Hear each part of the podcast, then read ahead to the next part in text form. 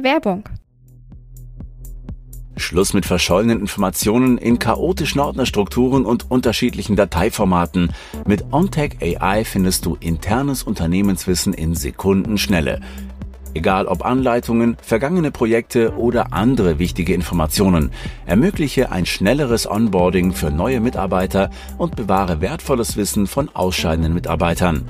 Und für deine Kunden biete ihnen immer schnellen Zugriff auf wertvollen Content, zum Beispiel im Kunden-Helpdesk. Entdecke die Zukunft des Wissensmanagements mit OnTech AI. Einfach, sicher und effizient. Mehr unter ontech.ai.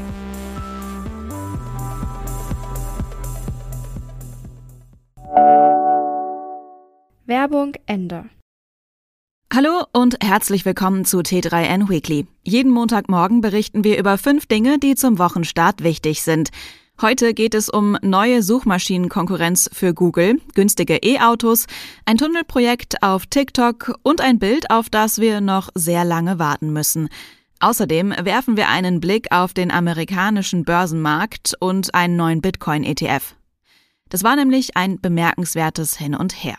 Erst meldete der Twitter-Account der US-Börsenaufsicht, dass sie erstmals einen Bitcoin-ETF zugelassen habe.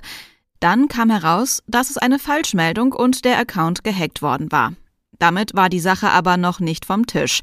Denn tatsächlich hat die US-Börsenaufsicht SEC jetzt wirklich grünes Licht für Bitcoin-ETF gegeben. Das ist ein Novum, denn jetzt kann die Digitalwährung über entsprechende Produkte direkt auf den klassischen Finanzmärkten gehandelt werden. SEC-Chef Gary Gensler bleibt laut Mitteilung allerdings bei seiner skeptischen Haltung gegenüber Bitcoin und erklärt, es sei in erster Linie ein spekulativer, volatiler Vermögenswert. Mehr Hintergründe dazu erfährst du gleich hier. Alle Links zu den Artikeln auf t3n.de findest du wie immer in den Show Notes. Los geht's! Bei ETF, Exchange Traded Funds, handelt es sich um börsengehandelte Fonds. Die sind vor allem in Form von passiv verwalteten Indexfonds ein äußerst beliebtes Investmentprodukt. Bei den jetzt in den USA zugelassenen Bitcoin Spot ETF handelt es sich um Fonds, die den Preis der Kryptowährung am Spotmarkt exakt abbilden und direkt in die Kryptowährung investieren. Bislang gab es nur sogenannte Bitcoin Future ETF, das sind Terminkontrakte, mit denen zwar auf die Kursentwicklung der Kryptowährung spekuliert werden konnte, aber nicht wirklich Anteile der Kryptowährung erworben wurden.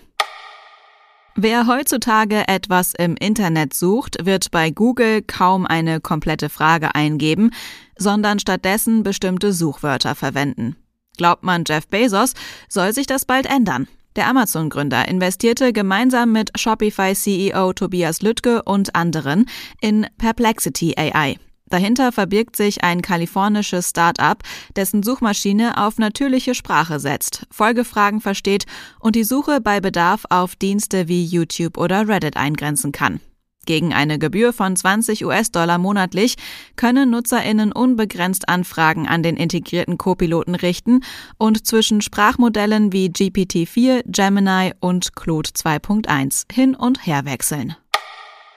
Nach dem plötzlichen Wegfall der staatlichen Umwelthilfe haben viele E-Auto-Hersteller angekündigt, den privaten Anteil von KäuferInnen zu übernehmen. Je nach Modell kann man bei VW etwa bis zu 7.735 Euro beim Kauf eines ID-Modells sparen. Noch eine Schippe drauf legt Dacia bei seinen Spring-Autos. Der rumänische Hersteller gewährt einen Bonus von 10.000 Euro auf die Elektromodelle. Das Einstiegsmodell gibt es damit schon ab 12.750 Euro. Im Test der Initiative Green NCRP, die die Umweltfreundlichkeit bewertet, setzte sich der Dacia Spring unter allen 2022 und 2023 getesteten Autos an die Spitze. Ganz anders schnitt er dagegen beim Sicherheitstest von Euro NCRP ab. Von fünf möglichen Sternen erhielt der Spring nur einen. Mit einem emsigen Bauprojekt gewann die TikTokerin Tunnel Girl aus dem US-Bundesstaat Virginia eine halbe Million FollowerInnen für sich. Getreu dem Namen postete sie regelmäßig Videos über den Bau eines Tunnels, direkt unter ihrem eigenen Haus. Das Ziel war die Errichtung eines Sturmschutzbunkers. Doch das Abtransportieren von Bauschutt mit einem Muldenkipper und die scherzhafte Erwähnung von Dynamit in einem ihrer Videos rief einen besorgten Nachbarn auf den Plan. Der meldete das Projekt bei den örtlichen Behörden, die den Tunnelbau vorerst stoppten.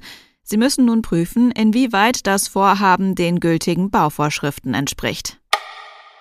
Im US-Bundesstaat Arizona hat der Philosoph Jonathan Keats auf einem Aussichtspunkt eine ganz besondere Lochkamera installiert. Deren erstes Bild soll erst in 1000 Jahren fertig werden.